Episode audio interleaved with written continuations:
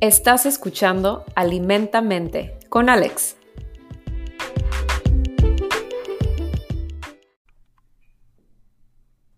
Hola a todos, ¿cómo están? Eh, muchas gracias por otra vez estar escuchando este podcast, Alimentamente.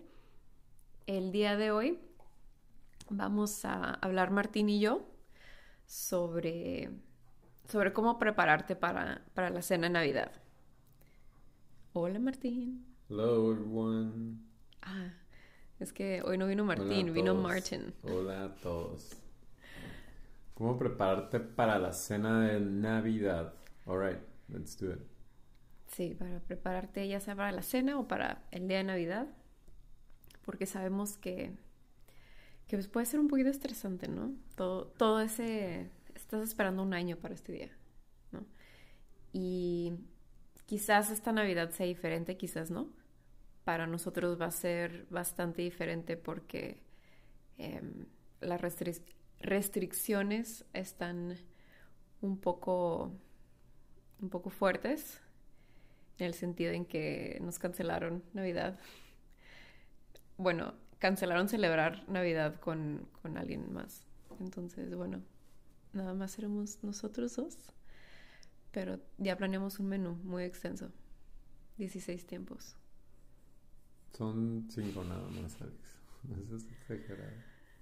Bueno, en mi, en mi cabeza vamos a hacer muchos tiempos. Bueno, vamos a empezar sobre eh, estas estrategias para prepararte para la cena de Navidad. Quizás no sabías que necesitabas prepararte para la cena de Navidad, quizás sí. Pero bueno, esperemos que, estos puntos, estas estrategias nos ayuden un poquito con, la Navidad. Muchas veces estamos, estamos tan emocionados de la cena que decimos, no voy a desayunar hoy o no voy a comer hoy. Para hacer espacio. Para hacer espacio. Para el pavo. Sí. O luego he escuchado que para compensar las calorías de la cena que no van a comer en todo el día, y, así, ni, así ni funciona lo de las calorías. Aunque aprecio el entusiasmo. Pero bueno, entonces sí, estar saltando comidas para, para ahorrar espacio puede causar, aparte de que vas a estar medio malas durante el día porque no estás comiendo y tienes el estrés de, del día de Navidad y, y, preparar todo. Y en cuanto empiece, empiece la cena o la botana, ni siquiera llegues a la cena, la pura botana comas tanto y comas rapidísimo porque tenías tanta hambre. Y... ¿Te, y llenaste? Y sí, te, te hace llenar y, va a causar que te sientas un poquito mal, que te dé como el mal del puerco también. Mm. Y ya, adiós, como caes con una coma. Y cuando los demás apenas van en el primer tiempo, van a seguir cenando. Y, y sí, esto te puede causar que, que te duela la panza también, porque le estás dando muchísima chamba a tu panza antes y en todo el día no le diste nada. Y, y no vas a absorber, puede ser que no, no absorbas bien los alimentos y no vas a disfrutar la cena al 100, ¿no? La que tanto esperaste. Entonces este es el primer consejo. Desayuna y come algo rico y nutritivo. Entonces, o sea, un, un desayuno y también algo de comer, ¿no? O sea, no tienes que saltar. Eh, Puedes empezar el día con, con un omelette verde, con, con avena y, avena de verdad, no como instantánea que ping, la metes el refri, al refri, al microondas y, ya, ¿no? O sea, hasta tiene fresas, dice, y, no. ¿Como la maruchan que tiene camarones? Como la maruchan que tiene verduras y, y pollo. Sí, entonces, sí, o sea, estoy hablando de avena verdad. Y... ¿Y qué más? No sé, lo que se te quiera, lo que, lo que se te ocurra, ¿no? Desayunar, que te guste. Em, para, o sea, hasta te puede hacer un licuado. Ese es, o sea, si tienes muchas cosas que hacer en el día. De comer puede ser una sopa de verduras, una ensalada rica con, no sé, como un burrito de frijol una ensalada más grande, ya sabes, como con cosas ricas como nueces, semillas. O sea, pero el chiste es no saltarse ninguna comida. Creo que eso es como. Sí, exactamente. No, no saltes ninguna comida que no lo harías normalmente. O sea, no. Eso de voy a. no voy a comer para guardar espacio es. No. No lo hagas. No. Ok. Y. Y pues ya, ¿no? O sea, el punto es, es comer algo nutritivo y también algo ligero, digo, para que también no. no. no te llenes y ya no quieras cenar, ¿no? Y te arruine eso. Y, y también eh, resalto lo, lo nutritivo porque una, o sea, quién sabe qué vas a cenar.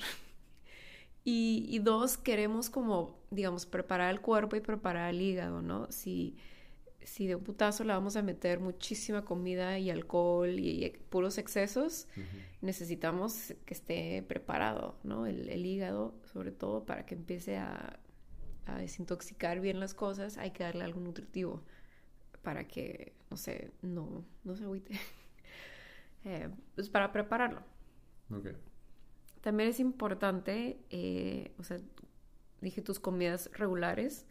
Eh, esto de alguna manera nos lleva a nuestro siguiente punto, que es organiza tu tiempo inteligentemente. Entonces siempre hay caos, lea Navidad, ¿no? Porque siempre hace falta un ingrediente, que alguien usó la mantequilla para el puré de papas, para las galletas, tenemos que ir a comprar más no sé. Que las tías ya se acabaron el vino y entonces hay que ir a hacer otra ronda al Oxxo. Sí, o sea, siempre todo tiene que estar así, ¿no? Perfecto y tenemos que estar ahí haciendo cosas, ¿no? Y, y luego, no sé, em, todavía tienes que cocinar, ¿no? Aparte de, de estarte preocupando de eso. No lo tienes que hacer todo tú, puedes delegar si es que, si es que hay mucha gente. la posibilidad de hacerlo. Sí. Em, o pedir ayuda, ¿no? O sea, eh, se vale pedir ayuda. Y es importante, otra vez, organizar tu tiempo y poner tus necesidades básicas como prioridad.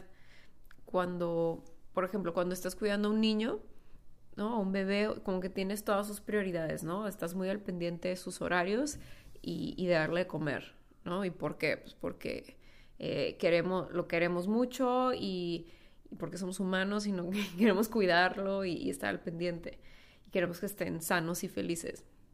Entonces también tenemos que hacerlo por nosotros mismos. Nada de, ay, no voy a comer porque, no, no, no, o sea, porque tengo otras cosas que hacer. No, o sea, hay que, eso no le dirías a un niño.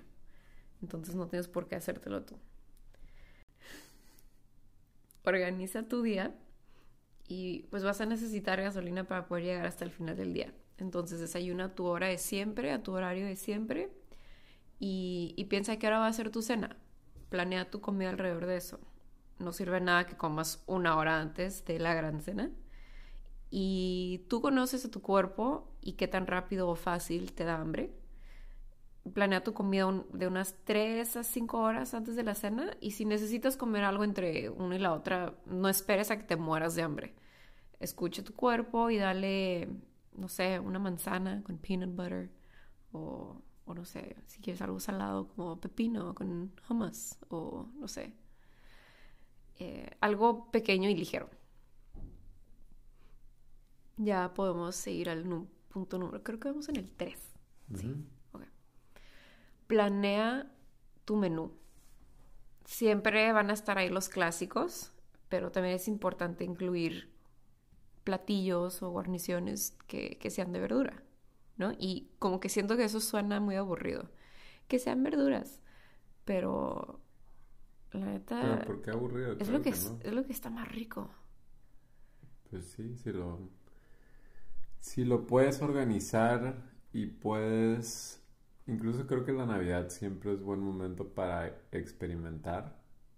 Como de repente usar ingredientes que no son tan populares en otras épocas del año, como las coles de Bruselas, mm. como los espárragos, como camote, como... Eh, no sé, creo que esas son... Todo eso que dijiste suena delicioso. Suena riquísimo, ya se me antojó. ¿Me lo puedes hacer? Por favor. No, porque ya planeamos nuestro menú. No. Ok, pero quiero que... No, no tiene que ser Navidad. No puede ser cuando sea. Mañana. Em, ok, seguimos con, con, el punto número cuatro. Toma agua inteligentemente. mantente bien hidratada, hidratado durante el día, sobre todo si andas de arriba para abajo. Es muy fácil olvidarse de eso, ¿no? Otra vez, em, hay que cuidar de nosotros mismos.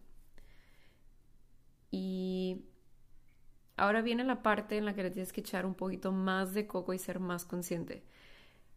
Deja de tomar agua al menos 20 minutos antes de empezar a comer, antes de tu gran cena.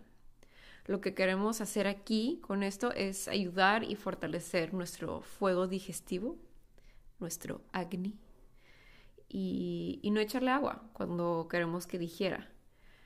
Depende mucho de cada persona. Hay gente que no le molesta o no lo siente mucho y hay otras personas que, que le va a caer muy bien hacer esto, que le, que le va a hacer un mundo de diferencia. Pero generalmente todos, todos pueden beneficiarse de tomar agua antes o después de comer, no mientras. Y la regla general, como dije, es, es tomar, es dejar de tomar agua al menos 20 minutos antes de empezar a comer. Después de comer, date al menos 30, 45 minutos antes de, de empezar a tomar agua otra vez. Hay que darle tiempo al cuerpo para digerir y procesar lo que le acabas de dar queremos cultivar condiciones favorables para la digestión. Nadie quiere que le duele la panza, ¿no? Mucho menos en Navidad. Claro que, que puedes tomar traguitos para pasarte la comida, tampoco se trata de ahogarte, o puedes tomarla a tu vino o a lo que estés tomando. Recuerdo que eso lo hacía mi abuela. Ni siquiera tenía el vaso en la mesa así con agua. Ella no, no tomaba mientras comía. Otra razón para tomar agua inteligentemente es porque generalmente tomamos mucho alcohol. Entonces no se te olvide tomar agua. No sé qué estás hablando. no se te olvide tomar agua entre copa y copa, especialmente antes de dormir. Y también para, para hacer un paro a tu hígado. Regla para amanecer menos crudo. Uno por uno. Me parece un consejo muy sabio. Tengo mis momentos sabios. ¿Mm? ok, siguiente punto. Durante la cena, procura comer despacio. Esto va a evitar que te el mal del puerco. La comida no se va a ir a ningún lugar. Entonces come despacio y disfruta la comida que con tanto amor se preparó la comida que esperaste un año, disfruta y mastica la comida. Luego, ese es nuestro peor error, no masticar bien. Y eso me pasa a mí. Yo hay veces que no mastico, nomás como, sin parar. Una buena estrategia es dejar el tenedor o cuchara en el plato después de cada bocado. Esa es como una estrategia para asegurarte que, que vas a masticar. El comer despacio no solo te va a ayudar a evitar el mal del puerco, pero te va a ayudar a digerir la comida mejor y hacer que, todo el show y, y todas las hormonas encargadas funcionen mejor y tengan mayor sensibilidad.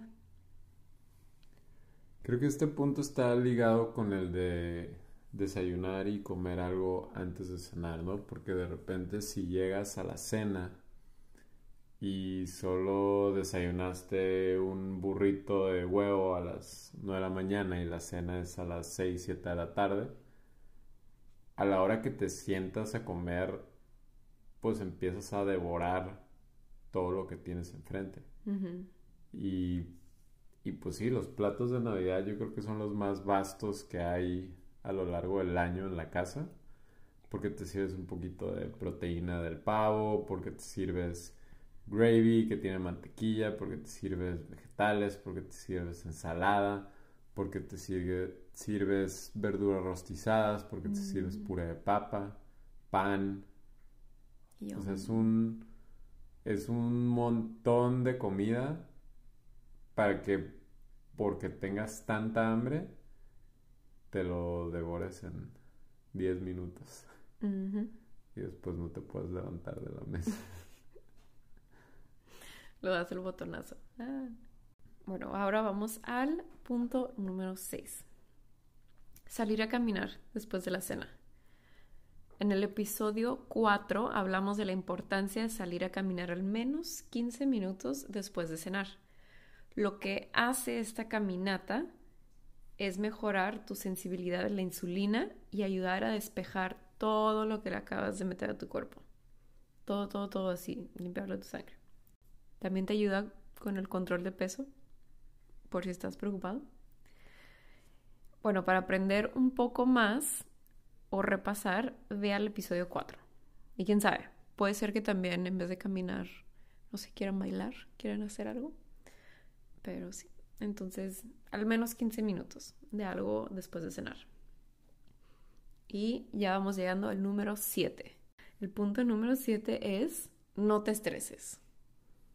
Prepara todo lo que puedas antes y si algo sale mal ese día, no te estreses, porque estresarse así de esa manera no ayuda. Y también tenemos que aprender a soltar el control. No, no todo va a funcionar a nuestro favor. Quizás lo que estamos buscando en el súper no hay. ¿no? O sea, también tenemos que, soltar el control. No todo tiene que estar perfecto. Y sí, no, eh, Navidad no es un día para que todo salga perfecto. Ojalá, pero es un día para estar con la gente que quieres. Y la gente que quieres no te quiere ver así estresada y viceversa. Tú no quieres ver a alguien así estresado. Entonces, el estrés, o bueno, el prevenir el estrés del día de Navidad empieza tres días antes de Navidad o una semana antes de Navidad. Pues creo que es directamente proporcional a tu nivel de estrés de Navidad. Sí, porque como dices, si no puedes encontrar los portobelo que iban a ir rostizados, pues compra champiñones. O si no encontraste el vino que es tu favorito porque se acabó, pues hay más vinos. O... Y chance y pruebas uno que te encanta todavía más. O sea, pueden pasar como accidentes felices. Entonces, respira, haz lo que puedas y respira otra vez. No dejes de respirar. Disfruta a los que tienes a un lado, que no todos tienen la suerte de estar con sus seres queridos. Oh. Y, y sí, Disfruten mucho el día, coman delicioso y muy despacio. Disfruten todo. Y gracias por escuchar. Feliz Navidad. Feliz Navidad.